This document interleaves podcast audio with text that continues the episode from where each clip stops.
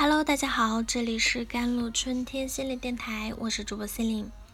今天跟大家分享的文章叫做《婚姻中确实需要自我感动，但不能过度》。听解说节目中啊，应采儿曾爆料，她和陈小春结婚十一年，能过到现在的秘诀是，她有自我感动。节目中，应采儿还吐槽陈小春在生活中很少做些让她感动的事情。比如前几天过母亲节吃的大餐是他自己订的，母亲节蛋糕也是他自己买的，打车回家的钱也是他自己付的，这些让他很生气。但同时他也会自我感动到，这个世界除了你，不会有第二个女的嫁给他。他最后呼吁大家要学会自我感动，因为那意味着你还爱自己，心疼自己。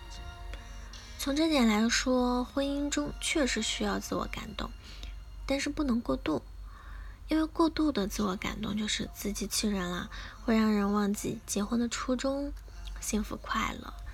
在我看来，这种自我感动也就是自我悦纳，因为经营好婚姻不是一件容易的事，一定会遇到矛盾或冲突，而自我感动有时会在很大程度上化解内心的不愉快。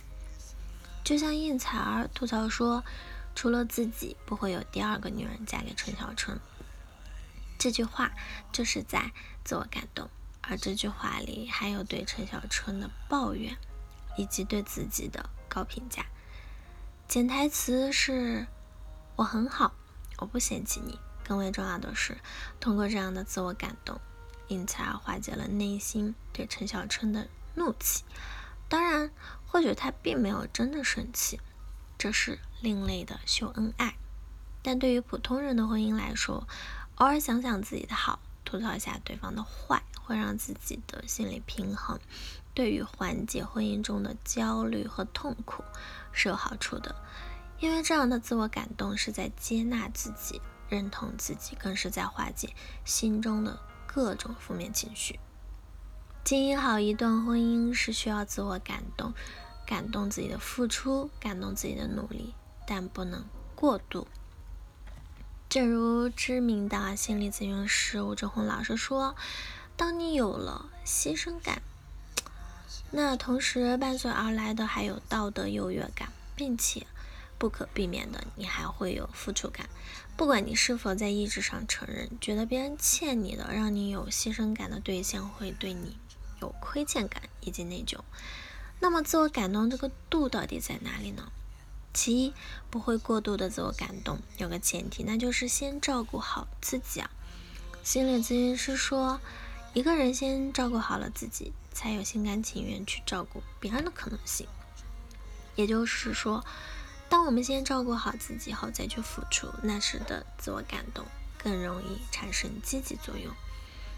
因为那时的付出没有付出感，而是心甘情愿；而牺牲感、付出感意味着我们失去了自己的中心，把自己挂在了对方身上。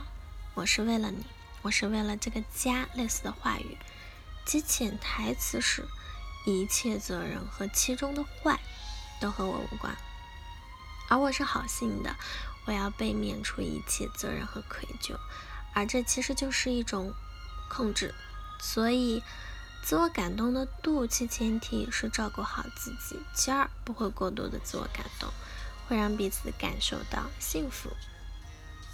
我们不要忘记结婚的初心，也就是结婚的目的是让彼此开心、幸福。所以，当我们为婚姻付出时，要经常问问自己：这么做委屈吗？开心吗？一旦委屈，要敢于拒绝，敢于为自己发声，敢于表达需求。从应采儿的身上，我们也看到了他在自我感动的时候，并没有委屈自己，而是敢于为自己发声。他的吐槽本身就代表了为自己说话，而他对陈小春的埋怨也没有控制和强迫的感觉，也就是他自我感动中的度，目的都是为了让婚姻幸福。其三。不会过度的自我感动，是有原则的。这个原则就是两个人不能失去自我，而是各自独立。爱与被爱是在一种公平且动态的关系中呈现的。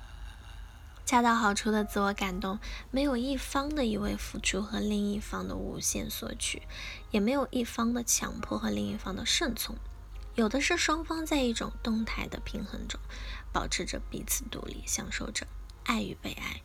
其实自我感动的度就是动态平衡，两个人心里都装着对方，爱才不会消失。今天我爱你多一点，明天你爱我多一点，这样的动态平衡才能维系好一段。婚姻，总之，婚姻中需要付出，需要包容，也需要尊重，甚至需要牺牲和退让。但这些让我们自我感动的一切，都不能违背婚姻的初衷，让自己开心幸福。毕竟，婚姻不是一场自我感动的表演。好了，以上就是今天的节目内容了。咨询请加我的手机微信号：幺三八。二二七幺八九九五，我是 Celine，我们下期节目再见。